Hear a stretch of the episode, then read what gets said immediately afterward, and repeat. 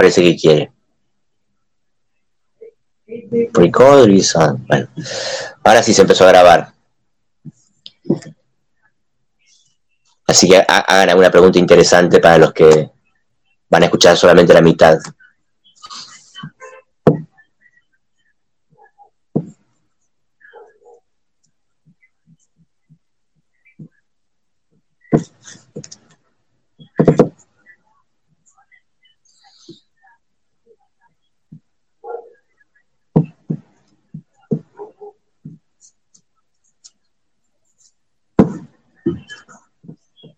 Bueno, reitero mientras piensan, pero hagan alguna pregunta más si quieren. Eh, reitero para los que van a ver la grabación cortada.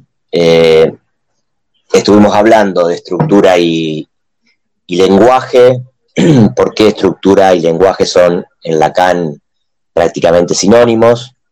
El lenguaje es una estructura y cada vez que Lacan dice estructura, lo dice en relación al lenguaje.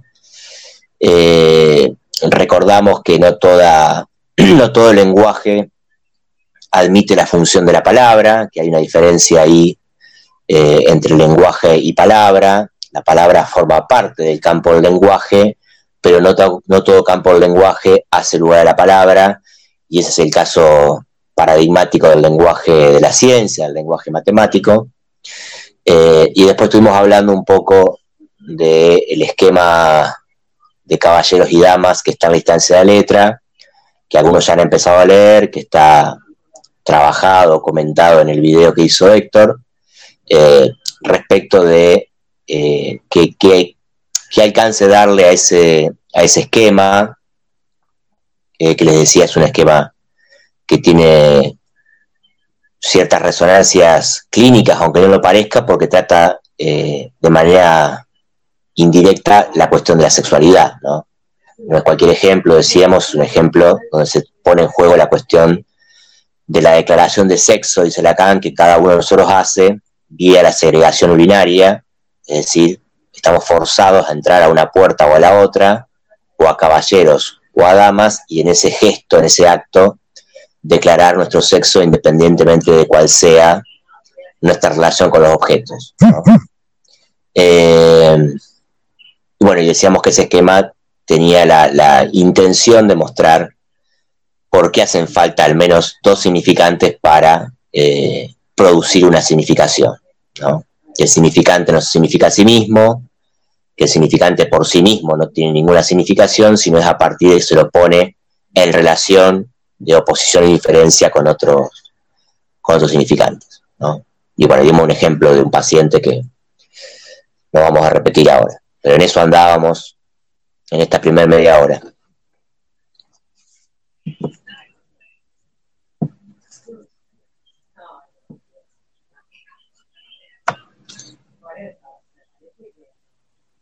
¿Quién tira otra, otra pregunta o comentario?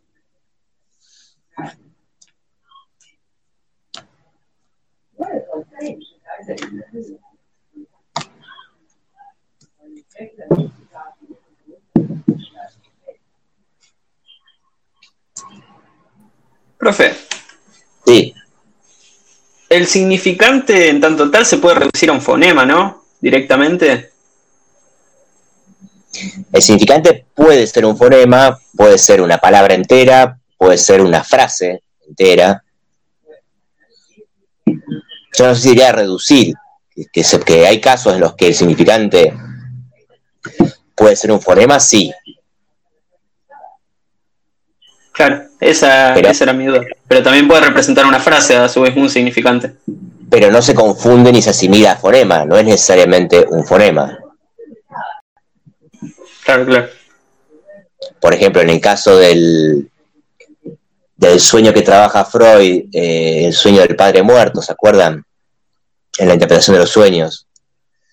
Primero lo trabaja en, en, en realidad lo trabaja en los dos principios del acaecer psíquico y después lo incorpora en una edición posterior a la interpretación de los sueños, que es este sueño donde el, paciente eh, que había estado acompañando a su padre en sus últimos momentos, a, través de una penosa y dolorosa enfermedad, el padre muere y al, par de días, o esa misma noche, no me acuerdo, el paciente sueña que el padre está vivo, ¿no? sueña que ve a su padre, habla con él, pero él, el soñante, sabe que el padre está muerto en el sueño, no, no le pasa desapercibido, digamos que eso que está viendo ahí es, es, extraño porque el padre está muerto, pero lo que más le preocupa al soñante, al paciente, es que el padre está muerto y el padre no sabe que está muerto. La expresión que usa el paciente es,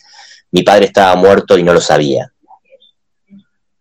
Toda esa frase, el, padre estaba muerto y no lo sabía, Lacan cuando relee y trabaja ese sueño que está en Freud, eh, lo toma como, una, como un significante, A toda esa frase. Después la descompone y la divide en él estaba muerto por un lado y no lo sabía por el otro, hago así porque lo trabaja con el grafo del deseo, y ahí, bueno, él estaba muerto sería un significante y no lo sabía sería otro significante, por ejemplo. Digo para dar ejemplos de, frases, ¿no? ¿Lo conocen ese ejemplo de, sueño? ¿Lo, han visto en psicología o en alguna materia en la que trabajen interpretación de los sueños? Eh, no, el que habíamos visto era el, del hijo que se moría y él, soñaba que se le estaba prendiendo fuego. Padre, no ves que me quemo o algo así. Bueno, ahí tenés otro ejemplo, claro, padre, no ves que ardo. Sí. Esa, esa frase, por ejemplo, toda en sí misma es un significante.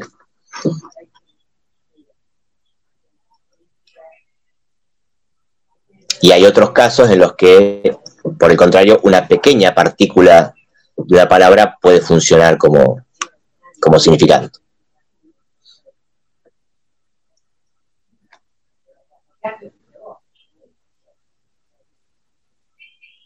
Claro, yo preguntaba, porque me había quedado pensando, no me acuerdo cuándo, eh, creo que vos habías dicho que había analistas que trabajaban con gente de otro idioma, incluso si el analista no sabía de ese idioma. Eh, digamos, no sé si lo dijo usted o lo dijo Héctor, que había analistas que trabajaban de esta manera. Eh, entonces, lo que escuchaban era más el significante, más que eh, el sentido discursivo, o sea, qué significaban las palabras. Claro, creo que era una situación más, más bien eh, hipotética, no me acuerdo tampoco si, lo dije yo o lo dijo Héctor, pero seguramente lo trabajamos en un sentido más bien hipotético, si bien efectivamente hay, ha habido casos de, de analistas. Eh, eso, eso es muy común, digamos, entre, entre gente del, del, palo psi, digamos, ¿no? Que son analistas de acá de Argentina que se van a analizar este, a Francia. Caso de Pura Cancina, por ejemplo, una docente que ustedes no llegaron a conocer, supongo, porque falleció hace un par de años, este, que se analizaba en, en Francia. Pero más allá de que haya habido alguna que otra situación parecida, igual Pura manejaba el idioma francés, no es que no sabía nada francés, lo que se infiere es como una especie de ejercicio hipotético, jugando un poco con, la idea de que si efectivamente el análisis no depende del sentido de las palabras, sino que se apoya en el significante, y el significante es de un orden diferente del significado, como muestra el algoritmo que, uno de ustedes mencionaba antes, ¿no? Significante y significado están separados por una, por una barra, por lo tanto el orden del significante se independiza del significado, uno en el horizonte se supone que podría trabajar con este, pacientes o analizantes de una lengua que no, que no conoce, porque si trata de escuchar el significante y no, el significado y no el sentido, no haría falta entender este, la, lengua del otro para poder este, interpretar. Pero es un ejemplo poco extremo, qué sé yo. Eh, no conozco por lo menos casos verídicos donde eso se haya implementado y haya llevado algo, digamos. ¿no? Sí es cierto que eh, Lacan dice en el seminario 5 que el hecho de no conocer tanto eh, una lengua hace que uno preste más atención al significante y escuche sonidos y escuche articulaciones que para los propios hablantes de esa lengua pasan eh, desapercibidas. ¿Se entiende? Eso sí es, es, muy cierto, digamos, cuando uno no conoce el, idioma, cuando alguien viene de afuera y escucha expresiones nuestras que no conoce, como no conoce el sentido, se apoya necesariamente en el significante, entonces eso da ocurrencias eh, idiomáticas que a nosotros se nos pasarían desapercibidos. ¿no? Es el caso de, de Kefer, que trabaja Freud, no sé si lo, recuerdan, un paciente que tenía una, una fobia a, los escarabajos.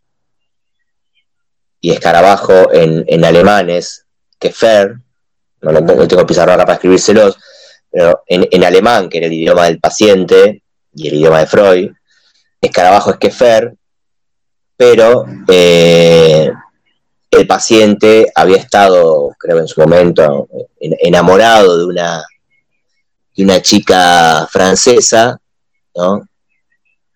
Y hay una historia con la madre que ahora no me acuerdo, pero eh, en algún momento tenía que, que, jugarse una lección ahí en relación al objeto de amor, ¿no? Entonces Freud escucha en el quefer de escarabajo, quefer, qué hacer en francés, ¿no?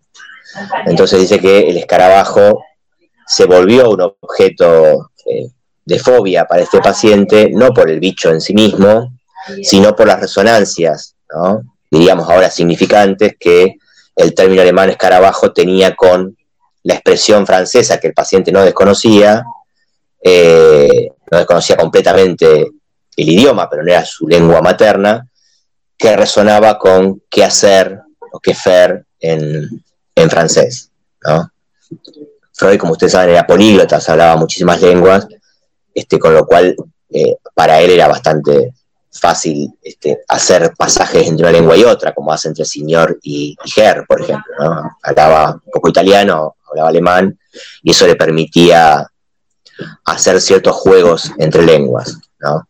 Pero es cierto que uno repara más en los términos cuando no conoce la lengua, así cuando no conoce el significado o el sentido de lo que se está diciendo. Supongo que apuntamos, quien lo, quien lo haya marcado eso, a ilustrar eso, ¿no? A que en el horizonte, si uno puede, como analista, dejar en suspenso el sentido que las palabras tienen en la lengua, eh, para escuchar el significante, mejor, ¿no?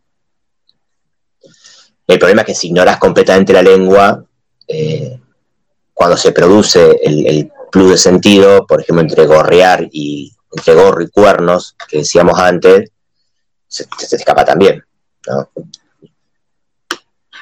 Se entiende que ahí eh, la, significación llega por, como dice Freud respecto del chiste, porque somos de la misma parroquia, porque compartimos eh, somos públicos, dice Freud, de una lengua y de una parroquia común, ¿no?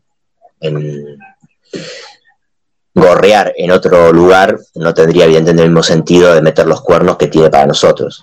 O sea que, digo, es absolutamente discutible este, si uno puede o no puede analizar a, a un paciente que habla otra, otra lengua. Lo que sí es seguro que hay que tratar de dejar en suspenso lo más posible el, el sentido.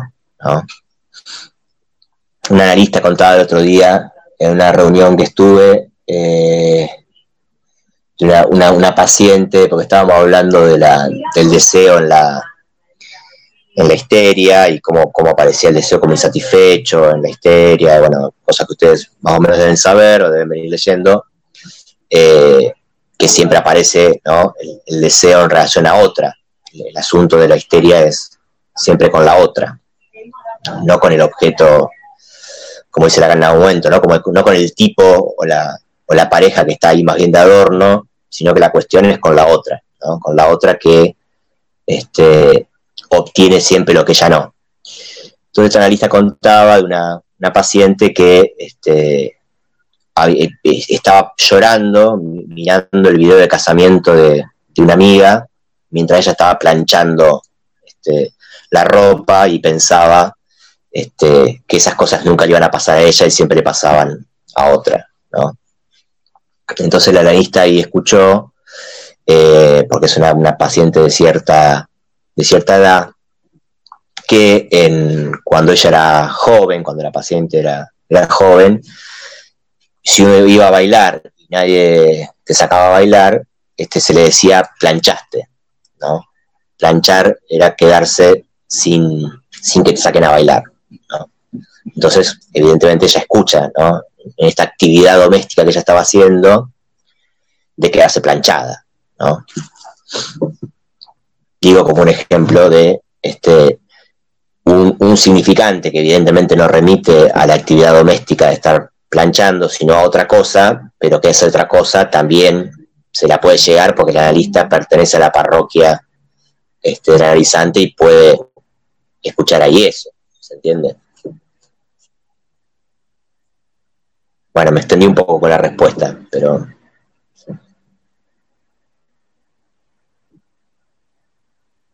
La cuestión es esa, ¿no? El significado depende de la articulación significante, no hay que, en términos de práctica analítica, precipitar cuál es el sentido de una frase, como dice Lacan, hasta que por lo menos esta no llega hasta el punto, o estar advertidos, porque a veces se puede, se puede interrumpir una frase, ¿no?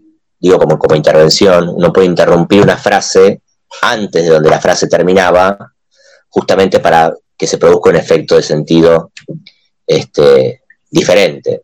¿no? Es decir, el paciente dice una frase completa, llega a un punto, ese punto le da una significación, ¿no? por la lógica de la cadena, le da una significación a la frase, que si uno la puntúa en, en otro lugar, produce otra, otra significación. ¿no? Y eso a veces también es una manera de intervenir cuando uno escucha este, algo en el medio de la frase antes de que ésta concluya.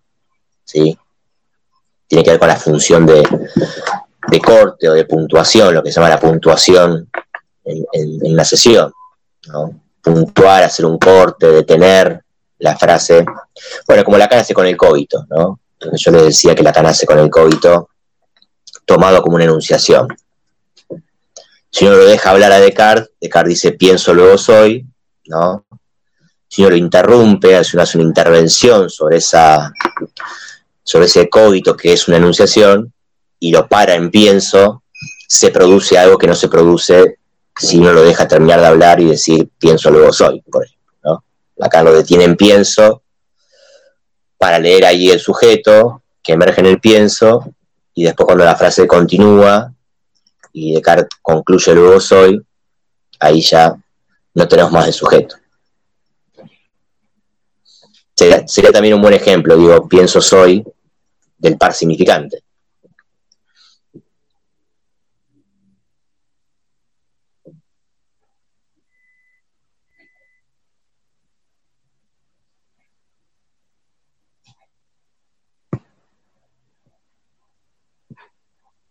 Hay que ver la hora. Bueno, nos quedan cinco minutitos.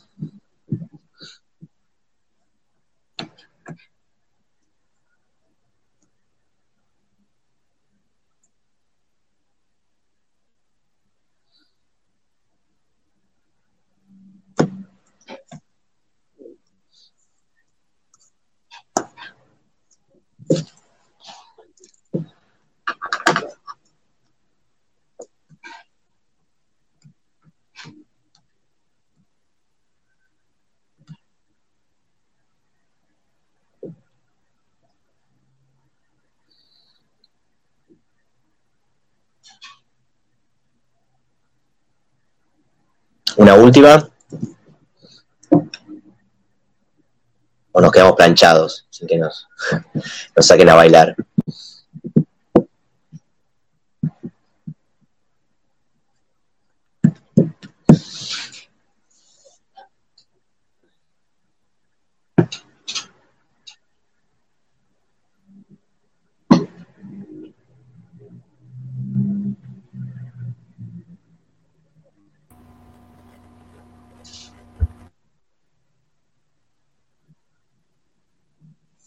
Ahí alguien amagó, pero al final se arrepintió.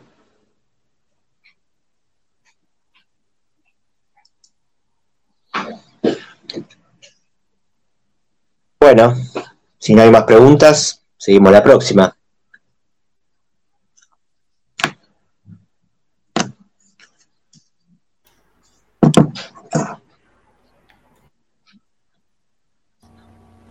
Sí, profe. Va, yo no tengo más, yo no tengo pregunta. Eh, bueno, bueno, bueno. Eh, vayan leyendo, vayan leyendo la instancia, si les, que eso les va a servir para, para los que están trabajando en el teórico.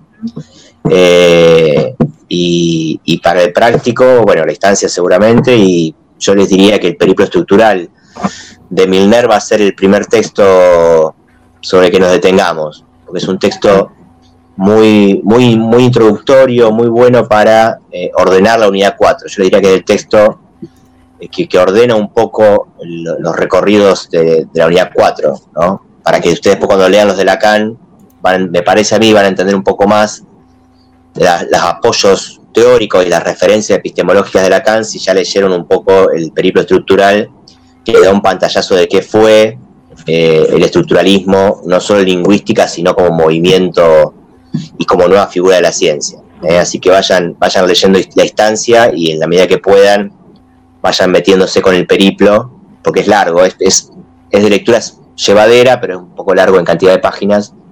Así dentro de dos semanas yo preparo seguramente un video sobre, sobre alguno de esos dos textos. ¿eh? Bueno, y martes que viene, cualquier cosa, nos vemos por acá. Gracias, profe. Gracias, profe. Un beso, que anden bien. Igual. Chao, chao.